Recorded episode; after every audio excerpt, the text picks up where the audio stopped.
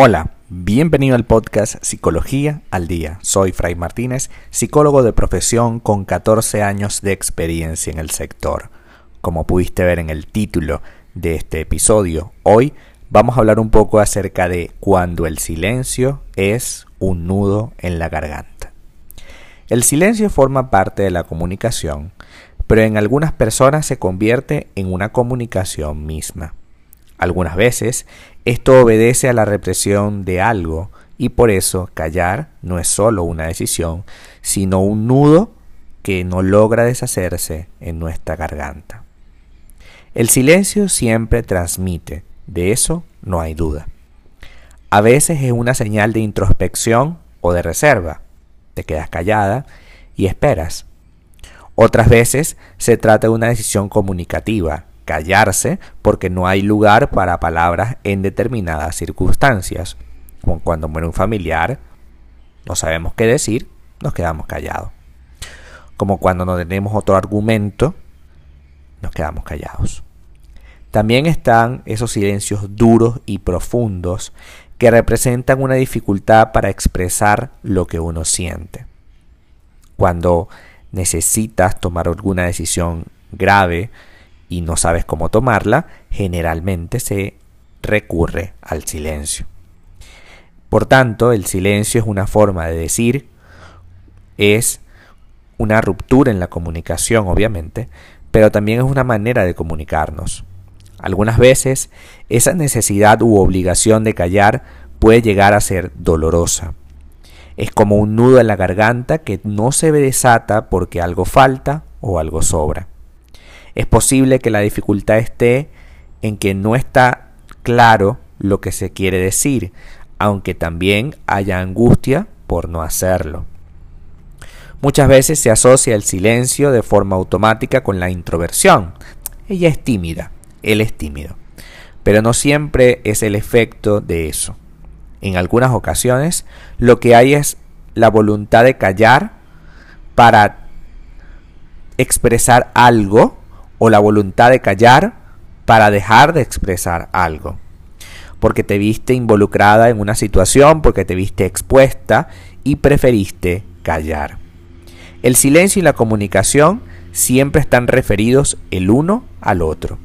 Es decir, que allí es donde que allí donde se calla o se habla, también hay un vínculo y hay afecto. Lo que hace que fluya la comunicación o ésta se represe, es la percepción que se tiene sobre ese vínculo. Es decir, si yo hablo y me expreso, puedo llegar a entenderme quizás con la otra persona. Y digo quizás porque yo puedo hablar con alguien, pero realmente la persona estará percibiendo cosas de acuerdo a su particular manera de ver el mundo. Por tanto, yo voy a tener que tratar de traducir en las palabras de mi interlocutor para que me pueda entender tal cual o muy parecido a como yo lo quiero expresar. Sin embargo, cuando hay silencio, yo puedo tener una idea de lo que quiero expresar con mi silencio, porque sí, el silencio habla, el silencio dice algo, pero cuando callo, tengo menos probabilidad que la otra persona pueda entender realmente lo que yo estoy tratando de decir a través de eso. Así que cuidemos mucho porque callar es una expresión de resistencia también. El silencio adopta otro significado en contextos en los que priman vínculos poco saludables o marcados por el poder. Si una persona sabe que todo lo que diga será usado en su contra, puede llegar a la conclusión de que callar es el medio para evitar dificultades y preferiría hacerlo. En las relaciones verticales, donde hay uno que es el que siempre, entre comillas, tiene la razón. El silencio también puede ser mandado un puede ser un mandado recurrente de un cállate es una imposición que lleva implícito el mensaje de que hay asuntos o circunstancias en las cuales no hay lugar para la palabra ni para la expresión. Además, Para el, además de esto, también es una amenaza. Hablar puede convertirse entonces en un desafío. Es frecuente que los niños silenciados se transformen luego en adultos silenciosos. No está claro que esa ausencia de comunicación sea efecto de una personalidad introvertida o de esa conformidad por la cual el que calla otorga. A veces el silencio se transforma en un refugio frente al miedo. No se dice nada para no ponerse en riesgo. Muchas veces no se dice las cosas porque no se considera valioso lo que se, lo que se tiene por decir.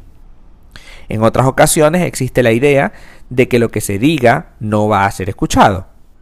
Y es posible también que el silencio sea una conducta pasivo-agresiva, esgrimida para expresar un rechazo o un enojo que no se logran resolver. Es muy común esta conducta del silencio pasivo-agresivo en las relaciones tóxicas, cuando esta persona se ve descubierta, cuando esta persona se ve expuesta o cuando esta persona está molesta contigo, empieza a cerrar comunicación. Camina para allá, camina para acá, toma un vaso de agua, se sirve la cena y no habla contigo. No te dice absolutamente nada. Incluso se puede llegar a sentar en el, en el sofá contigo a ver una película y no te dice nada. Y tú le hablas y tratas de ver cómo llegas a un nivel de conversación y no te habla.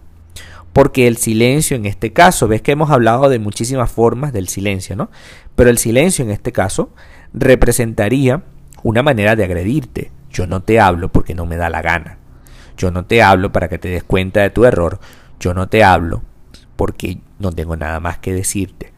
Inclusive, ese silencio puede ocasionar muchísimo dolor para ti porque empezarás a interpretar el silencio de muchísimas formas y cada una de ellas puede ser tóxica. Así que cuidado cuando nuestra pareja está utilizando el silencio como una manera de agredirnos, se siente en nuestro corazón. Se siente. Es algo que, que no puedes evitar. Ahora, cuidemos que cada una de estas personas esté clara de para qué sirve el silencio. En algunas ocasiones es muy bueno el silencio porque hemos estado discutiendo de manera muy aireada, ¿no? Hemos estado discutiendo muy agresivamente y un poquito de silencio puede ayudar a calmar los ánimos, a establecer vínculos tranquilos, pero el momento de silencio tiene que ser antecedido, o sea, antes de silenciar, tenemos que hablar.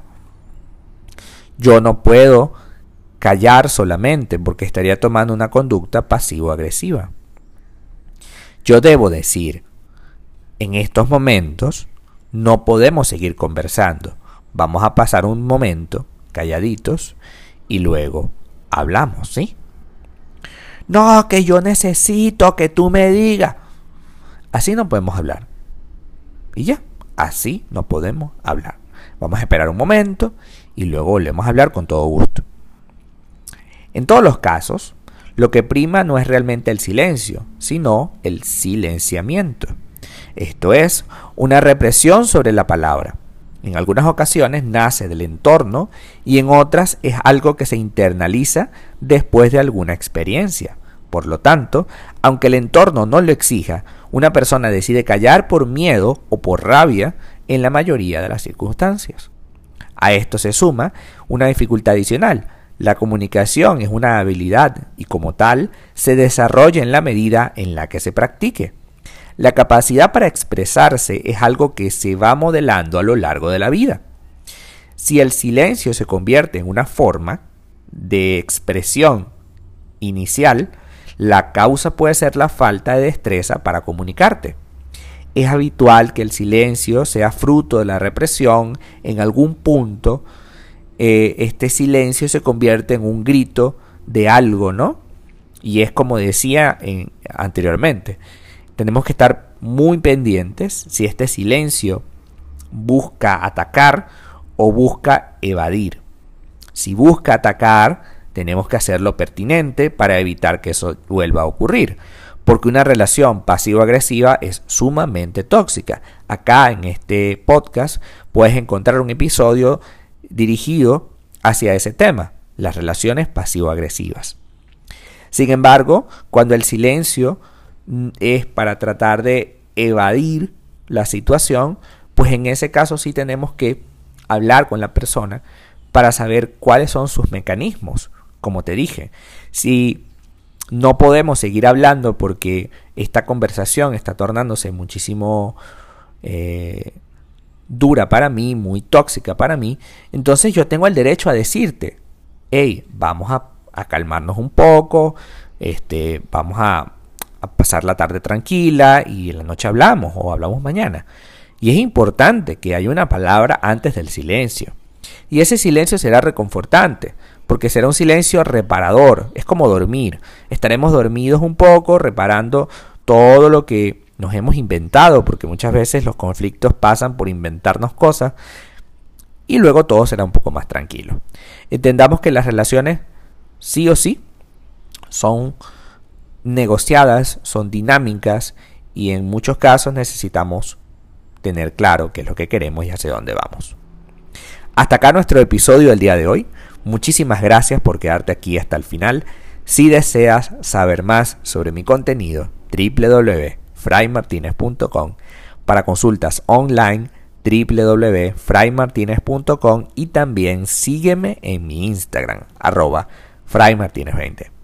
Muchísimas gracias y hasta el próximo episodio.